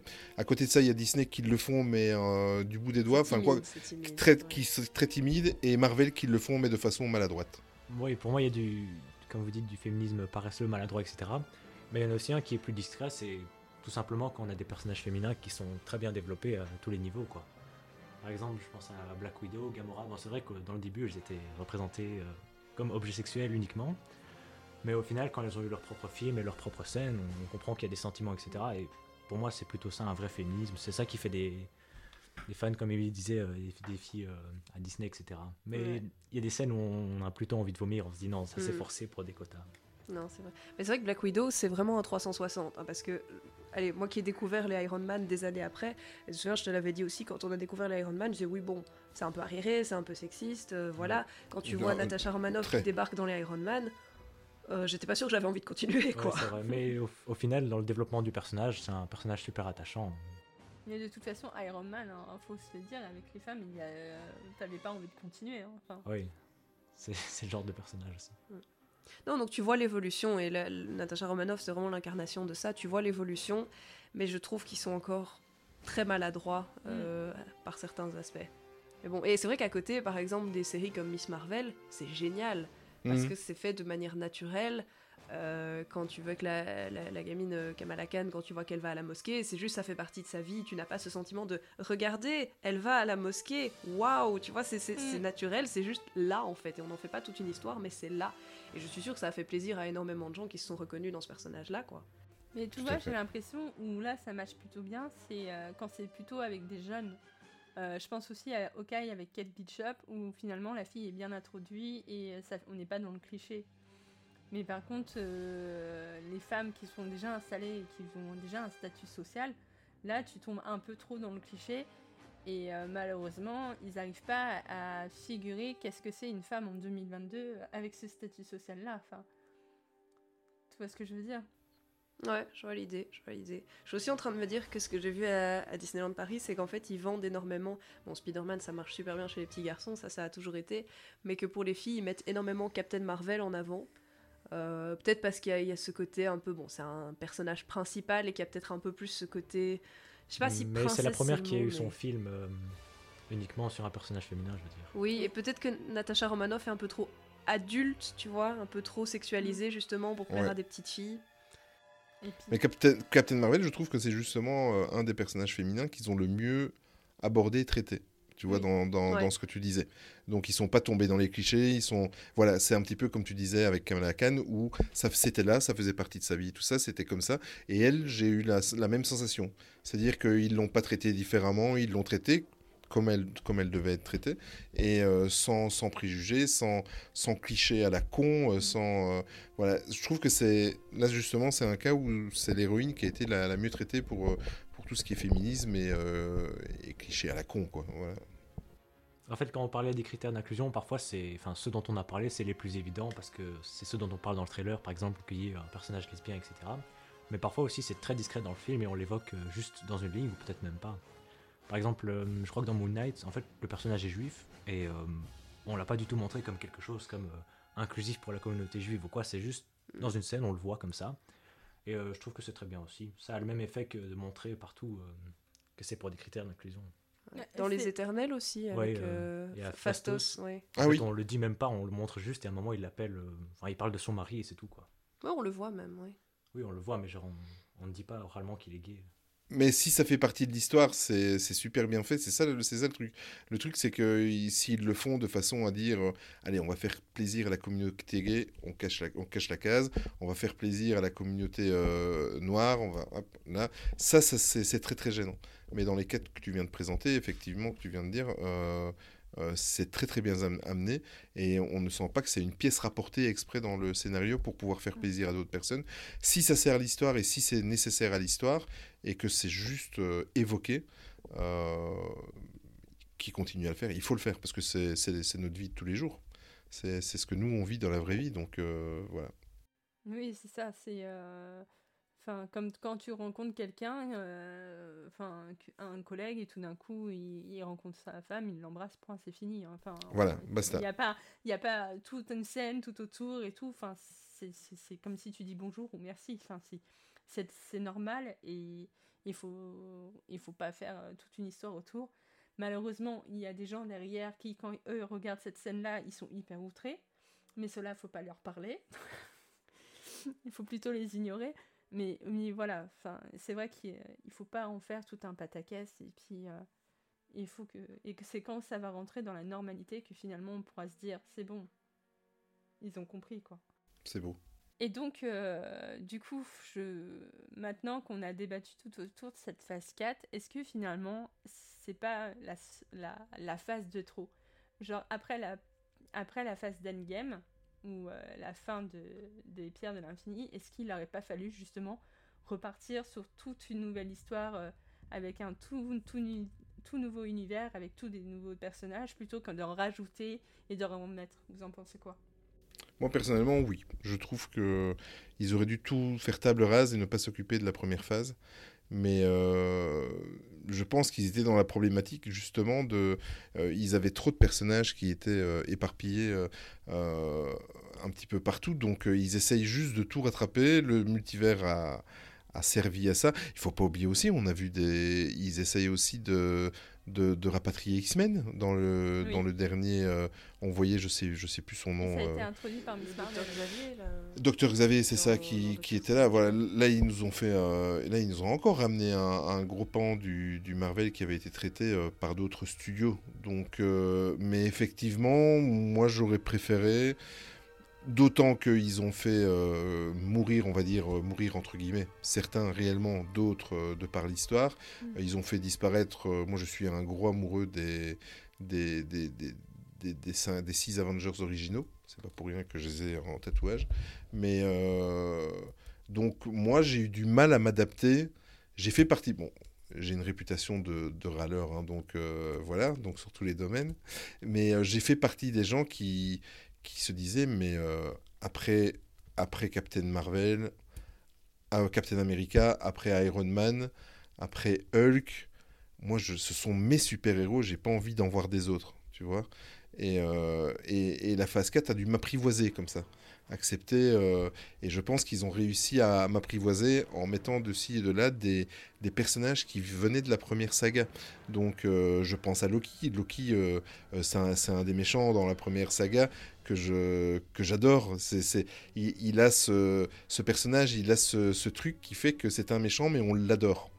Euh, de par euh, certainement l'acteur y est pour beaucoup, son interprétation et, la façon dont, dont il interprète euh, ce, ce personnage, mais, mais voilà, donc ils m'ont apprivoisé comme ça. Le, Falcon, je m'étais juré de ne jamais le regarder parce que pour moi, il avait volé. Enfin, c'est. Personne d'autre ne peut être Captain America, tu vois. Donc, euh, mais après, au final, je me suis laissé emporter, tu vois. Et euh, euh, j'ai. cette fois-ci, c'est là où il y a, pas j'ai pas beaucoup d'accroche avec certains personnages. Tout comme dans la première saga où là j'avais j'avais énormément d'accroche avec tous les personnages. À la limite, même le, même le Thanos, tu l'apprécies, même si c'est un, un vil connard, désolé pour le mot, mais, mais euh, voilà, je sais pas, c'est très très spécial. Là où je suis d'accord sur le côté table rase, c'est que moi j'ai un peu du mal avec ce côté euh, on introduit la relève de chaque Avenger. Avec Mighty Thor, avec She-Hulk, avec. euh, C'est très comique, ça. Kate Bishop. Oui, mais à la limite, je préfère qu'on m'introduise, euh, quitte à. ou- bah, voilà, dans, des av- dans les, Avengers originaux, il y en a qui sont morts, il y en a, bon voilà, leur histoire est finie, on n'en parle plus, mais je préfère alors que tu m'introduises des, des super-héros tout à fait nouveaux. Je préfère que tu viennes avec un Moon Knight, avec un bon Doctor Strange, c'est plus ancien, avec un Shang-Chi, etc. Et qu'on parte sur des nouvelles histoires ça. plutôt que de euh, Ah, regardez, Hawkeye c'est fini, mais euh, il y a quand même une fille et elle fait à peu près la même chose. J'ai un peu plus de mal avec ça parce que tu, tu sens trop la volonté de jouer alors sur la nostalgie, sur l'ancien. Et je trouve pour moi, allez, j'ai plus d'attachement à des nouveaux personnages et des nouveaux univers. Donc à faire. J'ai pas, j'ai pas de problème à ce qu'ils introduisent des nouveaux univers après Endgame. Et je Mhm. trouve qu'il y en a eu de là-dedans qui sont très très chouettes. Mais le côté euh, on fait la relève des originaux, ça j'ai plus de mal avec ça. Oui, et d'autant pour les gros fans comme moi, par exemple, moi, ça me, ça me rend plus nostalgique qu'autre chose quand j'ai dit que. Enfin, moi, Oka, il a réussi à me faire pleurer. C'est euh, euh, le dernier épisode euh, où il, passe la, la relève avec euh, sa valise, avec les flèches et tout ça. Euh, Moi, je suis perdu parce que je me dis, c'est encore rajouter un peu plus de douleur au fait que je fais mon deuil de la première, euh, de la première saga. Donc, euh, j'ai juste envie de leur dire, mais arrêtez de m'emmerder avec ça. Vous allez encore longtemps, vous allez encore longtemps me faire pleurer. Donc, euh, Mais que la phase 4 n'est pas juste une histoire de deuil au final Parce que tous les anciens personnages essayent de se reconstruire. c'est ce que je disais de deuil et de transition. Tu vois, donc euh, moi je le, là-dedans je, je l'ai trouvé plutôt juste finalement le deuil, Ouais. comment traiter le deuil. Mais c'est de, ce qui, moi ce qui m'a le plus dérangé dans cette phase, justement, c'est contrairement à Emily, c'est le fait de rajouter des nouveaux personnages.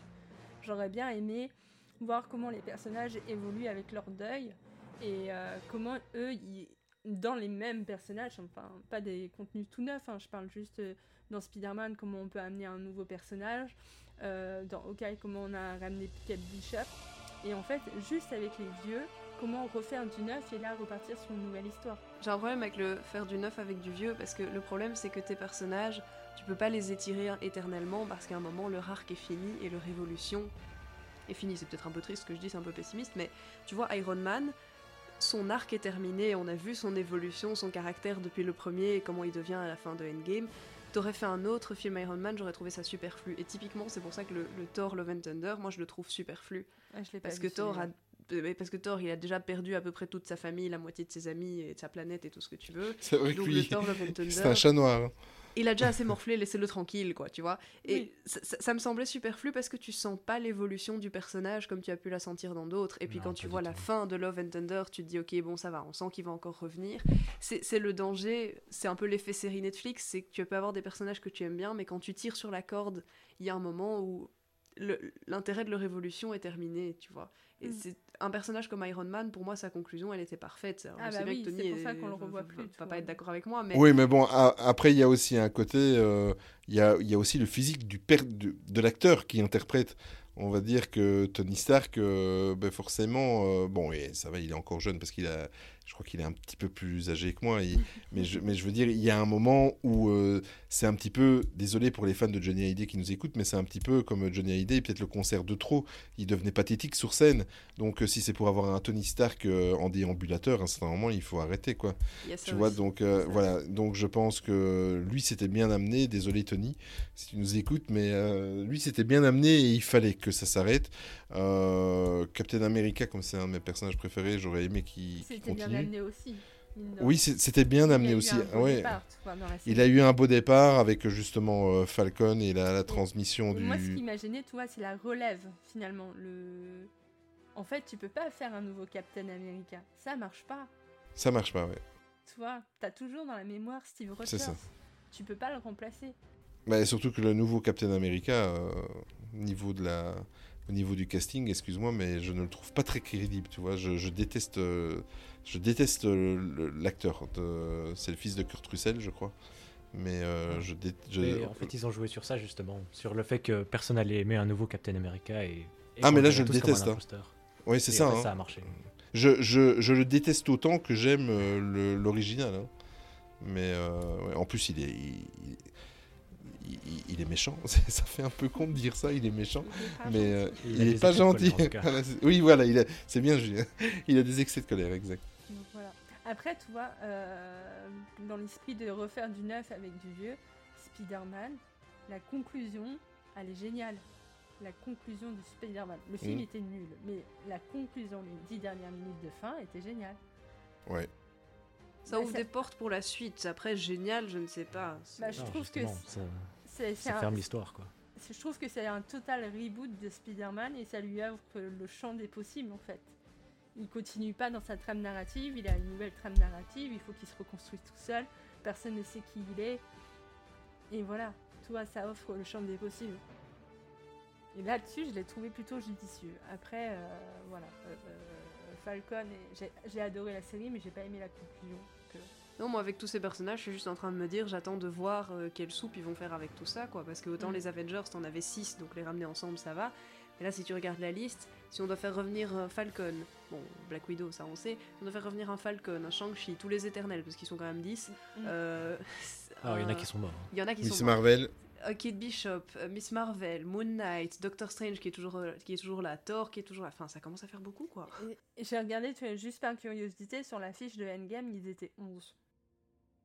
Tu vois Il y avait 11 Avengers de représentés. Là, s'ils ramènent les- la petite trentaine de personnages que j'ai comptés, c'est carrément un match hein, qu'ils vont faire. hein. C'est. C'est- Ouais. Mais Mais c'est vrai que. Il y en a qui, j'espère, vont rester des personnages de série euh, qu'on verra pas dans des films comme Avengers. hein. She-Hulk par Ah, exemple. c'est pas une critique, mais Moon Knight, je le vois pas faire un, un grand film Avengers, ça va rester un perso de série pour moi. Bah, je le verrais bien faire une apparition, mais pas beaucoup Ouais, plus. une quoi. apparition, mais Tu sais, vois, dans- Oui. comme, comme dans le grand plan Endgame où t'as tous les super-héros qui sont là, bah tu peux caser un Moon Knight, quoi. c'est pas le genre qu'on va voir avoir euh, un comme- grand rôle dans un film, je pense. C'est comme Kate Bishop, tu vois, elle est quand même très... Miss Marvel, elle a des pouvoirs, donc pourquoi pas, mais Kate Bishop, ça reste juste une archère. Euh, la faire apparaître dans...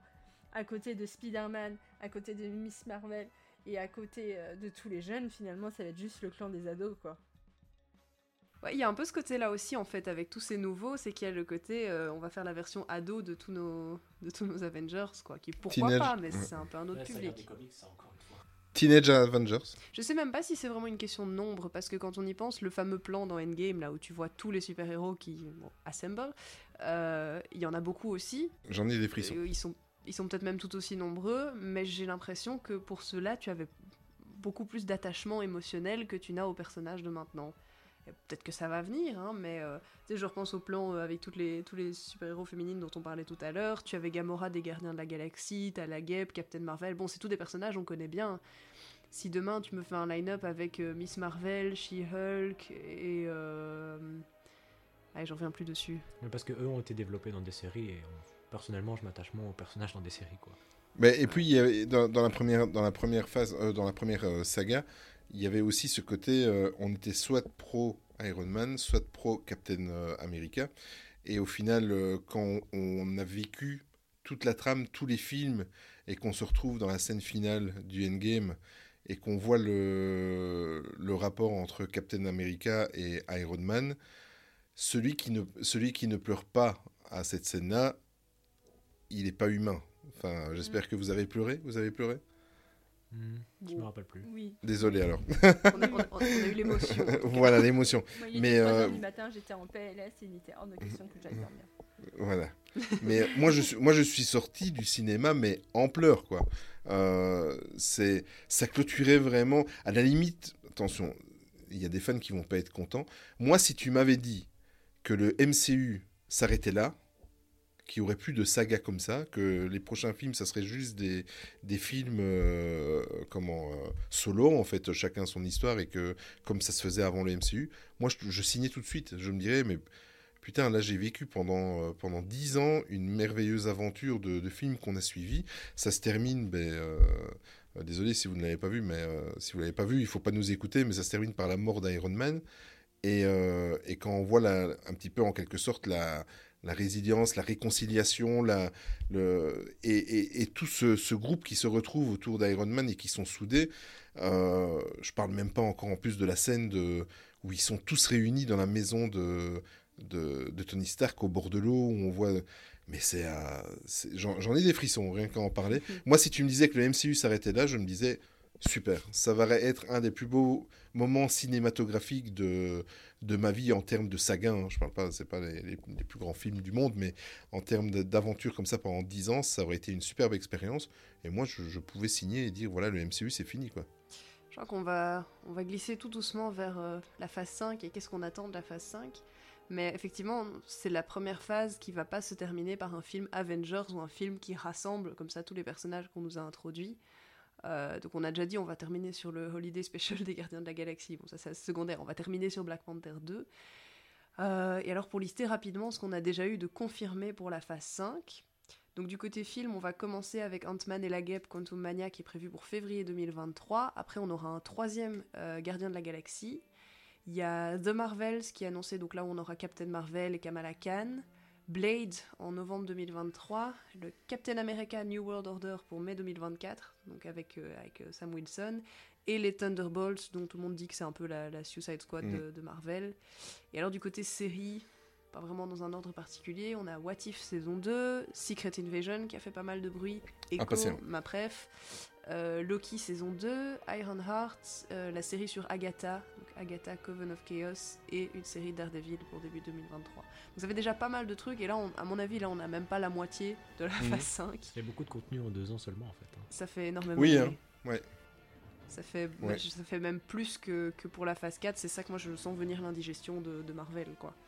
Mais, là aussi, comment on, on- Blade, comment ça va être amené? Parce qu'on sait qu'il y a déjà eu euh, deux films, c'est un ou deux films, deux films auparavant avec Wesley Snipes. Euh, comment est-ce qu'ils vont, euh, est-ce qu'ils vont complètement l'oublier? Est-ce qu'ils vont, ou est-ce qu'ils vont vouloir aller rechercher un petit peu un lien avec un, des- un de ces films qui est sorti euh, courant des années 90, je crois. euh, Multivers, multivers.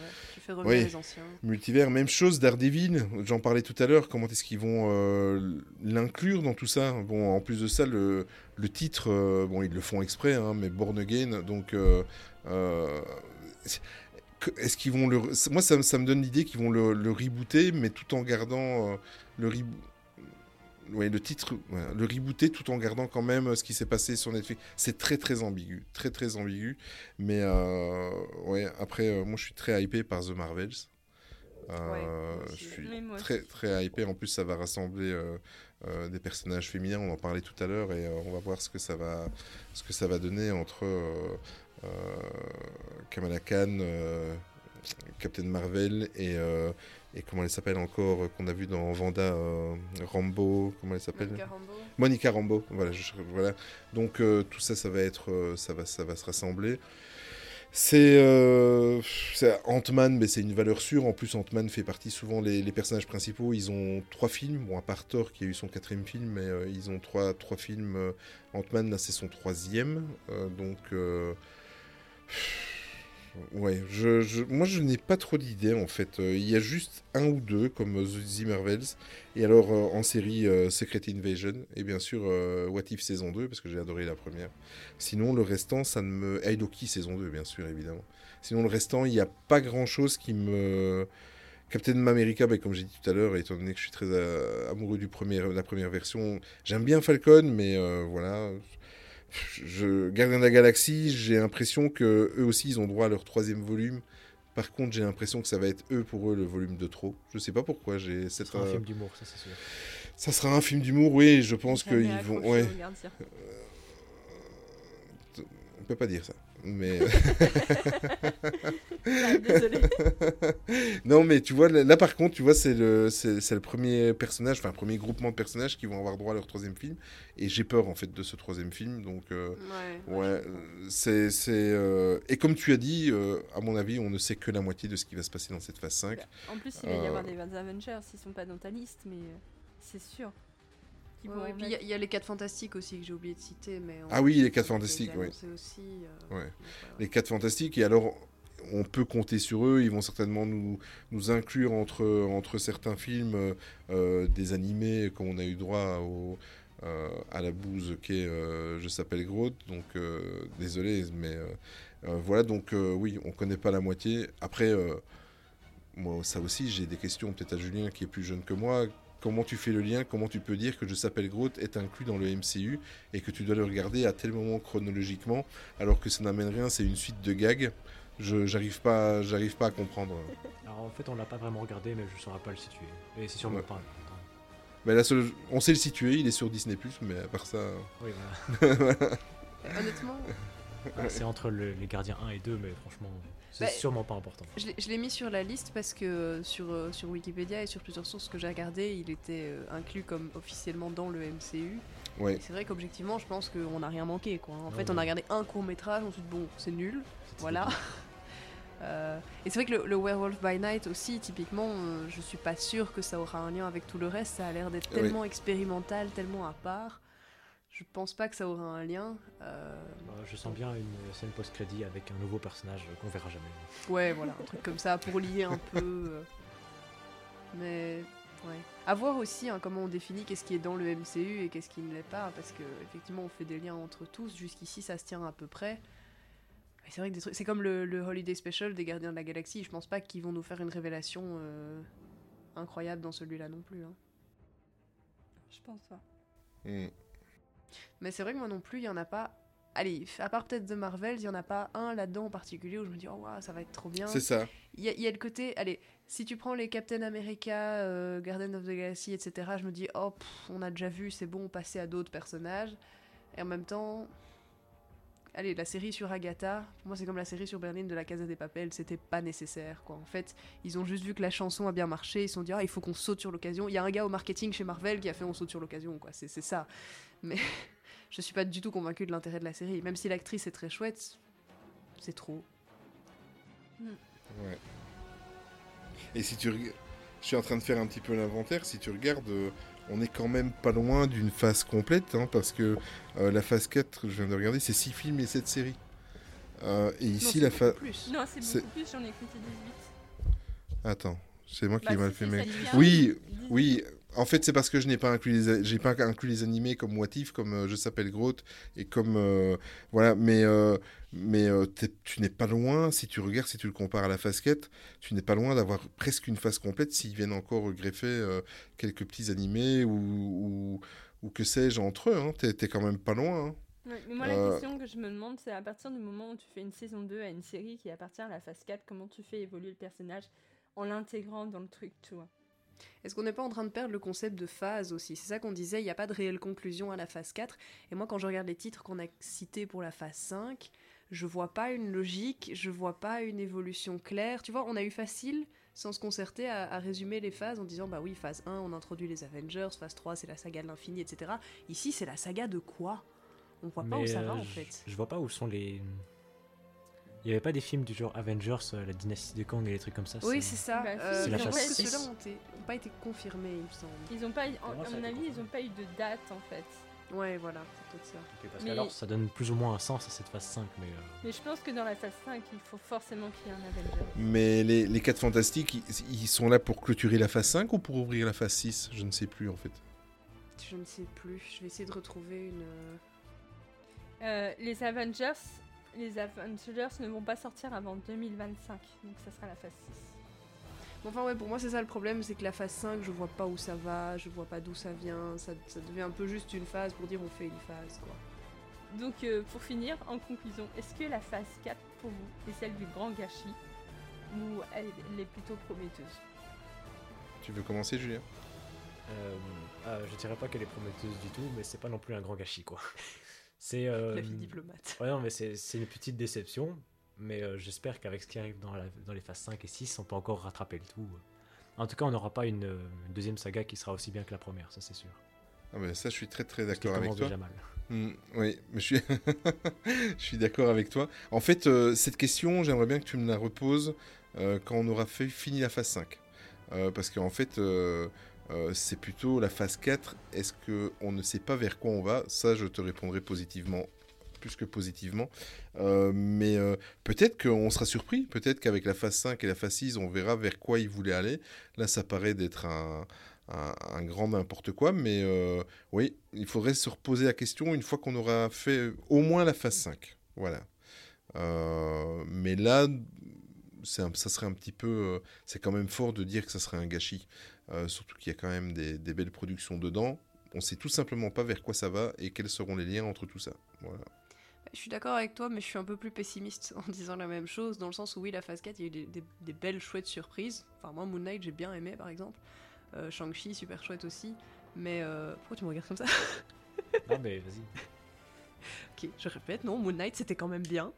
Euh, je persiste et signe. Non, bref, il y, a- eu quelques chouettes, belles productions dans la phase 4, et il y a aussi eu du grand n'importe quoi. Et c'est peut-être plutôt ça euh, que j'aurais dû mettre comme titre, un peu le grand n'importe quoi. Mais quand tu dis on doit attendre de voir où ça va aller, moi je suis un peu pessimiste là-dessus, parce que quand on regarde les, ce qu'on nous a annoncé pour la phase 5, j'ai l'impression qu'ils se perdent. Et j'espère qu'il y a un gars chez Marvel, je pense d'ailleurs qu'ils en parlent. Il y a un gars chez Marvel qui est un peu responsable de, la cohérence et de la ligne directrice pour l'avenir. J'espère qu'il fait bien son job, mais quand je regarde les films qui ont été annoncés, j'ai vraiment, ça donne vraiment l'impression qu'on part dans tous les sens et qu'on n'est plus du tout sur, euh, sur une construction comme on avait avec les Avengers. Ça, ça peut marcher, hein. je veux dire, il y, a des- y a des films stand-alone qui peuvent très bien marcher, des super-héros, euh, allez, des nouveaux super-héros qui tout seuls peuvent être très chouettes, mais s'ils persistent à lier tout ça entre eux, ça devient très compliqué et ça devient un peu trop souple, quoi. Ça, plus Mm. le multivers, euh, je- donc je suis un plus pessimiste sur la suite. Non, mais c'est sûr. Moi, je fais partie des gens qui pensent que, que, ça aurait dû s'arrêter après Endgame. Donc, euh, oui, c'est du gâchis.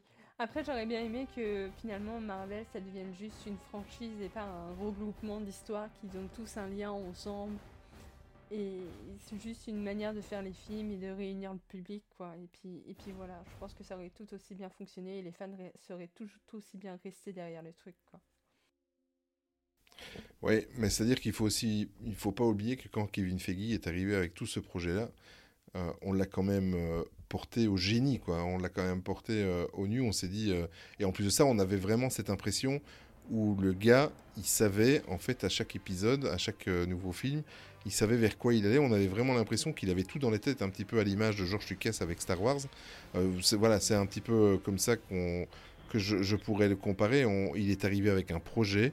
Euh, il a lancé, euh, on va dire, un dernier, il a essayé un dernier soubresaut avec Iron Man et, lancé cette scène post-générique qui, qui est en fait à l'existence de tout ce qu'on vient de vivre ces 14 dernières années. Euh, mais là, c'est en train de se perdre. Trop de. Est-ce que la question pourrait peut-être être tout simplement trop de Kevin Feige? Tue-t-il Va-t-il tuer le, MCU ou est-ce qu'il a trop délégué? Est-ce qu'il a, je, je sais pas. Là en tout cas, on, on sait vraiment pas vers quoi ils vont. Non, le concept du MCU est à garder, le concept d'avoir tous ces films qui sont reliés entre eux et ces, ces franchises qui se, se- se mélangent entre eux, ça c'est à garder. Et pour moi, ça, là je suis pas d'accord, ça a vraiment fait le succès de Marvel parce que c'est- différent, quoi. Je- ça, c'est pour moi, c'est un concept à garder, mais c'est un concept qui a ses limites. euh, parce qu'il y a un moment, euh, trop de personnages, on s'y retrouve plus, trop de timeline, on s'y retrouve plus. Donc c'est un chouette concept, mais c'est dangereux, il faut arriver à le contenir. Mm. Hmm, Ils l'ont réussi une fois, est-ce qu'il va réussir à le faire une deuxième fois? On À voir. On se réunit dans deux ans et on en rediscute. Sans ça problème. c'est une belle conclusion. Ah, T'as vu, hein? Je l'ai bien aimé. Très bonne idée.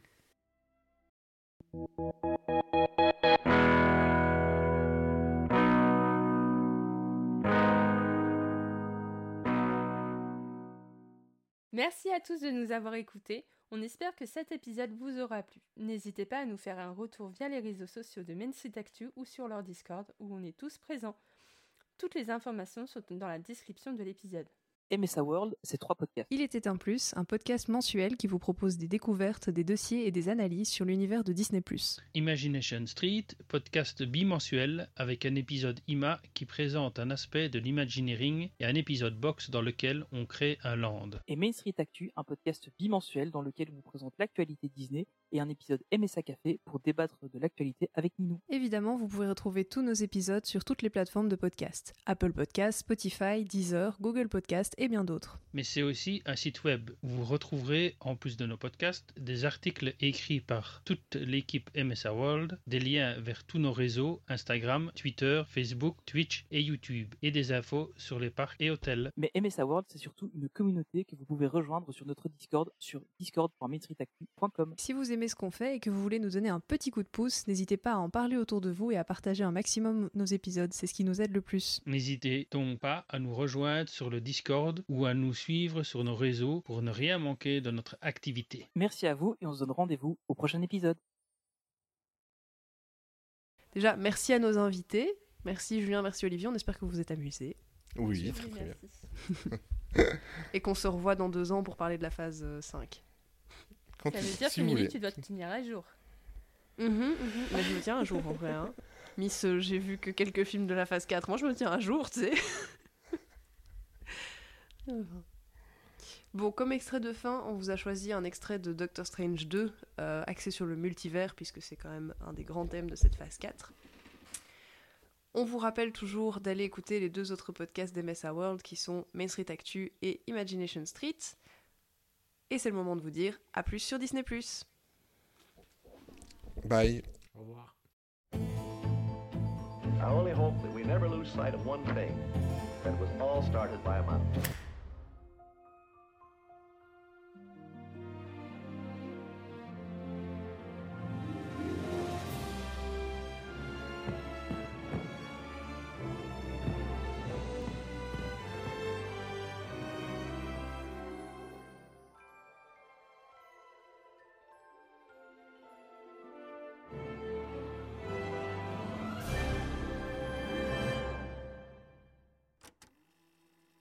N'ai aucun problème pour gérer des monstres géants, mais ce qui m'ennuie le plus, c'est que cette nuit, tu étais dans mon rêve. En fait, c'était pas un rêve. C'était un autre univers. Combien de fois vous avez eu à gérer le multivers? Nous avons l'habitude du multivers. Il y a pas longtemps, il y a eu un incident avec Spider-Man et... C'est qui lui? Spider-Man, il, il a les pouvoirs d'une araignée. D'où son nom Dégueu Il a plein de pattes Non, c'est un être humain. Il grimpe au mur, il lance des toiles. Oui, voilà. Avec quoi Ses fesses? Non. Enfin, c'est possible, je l'ignore. Cela dit, je ne l'espère pas. Super bizarre. Tu vas avoir mal au ventre. Je viens d'un autre univers. Mon estomac fonctionne peut-être pas comme le vôtre. Peut-être. Je ne sais même pas si tu viens vraiment d'un autre univers. C'est pourquoi j'attends sagement que tu nous éclaires sur ce point. La neta. De los dos Doctor Strange que he conocido, usted no es mi favorito. Ce qui signifie? ¿Este tipo no habla español? Ni siquiera sé si le gusta hablar su idioma. Écoute, j'ai quitté un mariage exceptionnel pour empêcher une gamine effrontée de se faire dévorer par une pieuvre. Qui s'est marié? Dis-moi, Christine, vous y étiez? Quoi? Vous avez épousé Christine? Vous permettez? Pas question, bien sûr que non, oui. Et maintenant, explique-moi ce que tout ça veut dire. Pourquoi est-ce que cette pieuvre voulait te dévorer? Cette chose essayait de me kidnapper. C'est un peu le serviteur d'un démon. Tout ce qu'on savait, c'est qu'il voulait s'emparer de mon pouvoir. Quel pouvoir? Je voyage dans le multivers.